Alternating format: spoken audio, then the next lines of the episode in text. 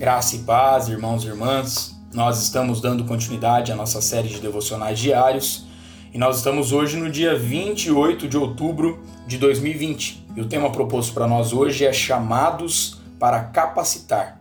O texto base se encontra lá em 1 Coríntios, capítulo 1, versículo 14, que nos diz assim: "Dou graças a Deus, porque a nenhum de vós batizei, senão a Crispo e a Gaio." A expressão do apóstolo Paulo na carta aos Coríntios faz parte de uma série de argumentos com a intenção de ajustar o foco da igreja na centralidade em Cristo.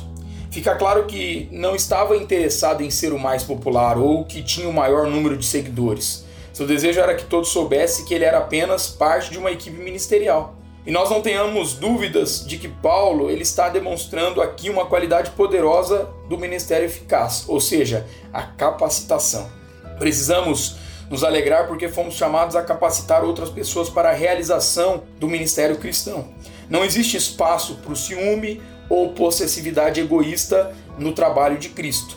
Precisamos evitar a tentação do controle territorial e superar o pensamento de que somos insubstituíveis. Ou seja, ministérios eficazes buscam capacitar as pessoas e se tornam maiores e duradouros. Na vida de fé, fomos vocacionados para trabalhar para que a vida e o ministério continuem depois que passarmos. Seja assim na igreja, na vida profissional e também em nossas famílias. Que a nossa oração hoje seja: Deus, obrigado pelo teu chamado para a eternidade. Queremos viver com essa consciência e pautar o nosso comportamento desta forma e desta maneira. Que o Senhor cresça e que cada um de nós venhamos a diminuir.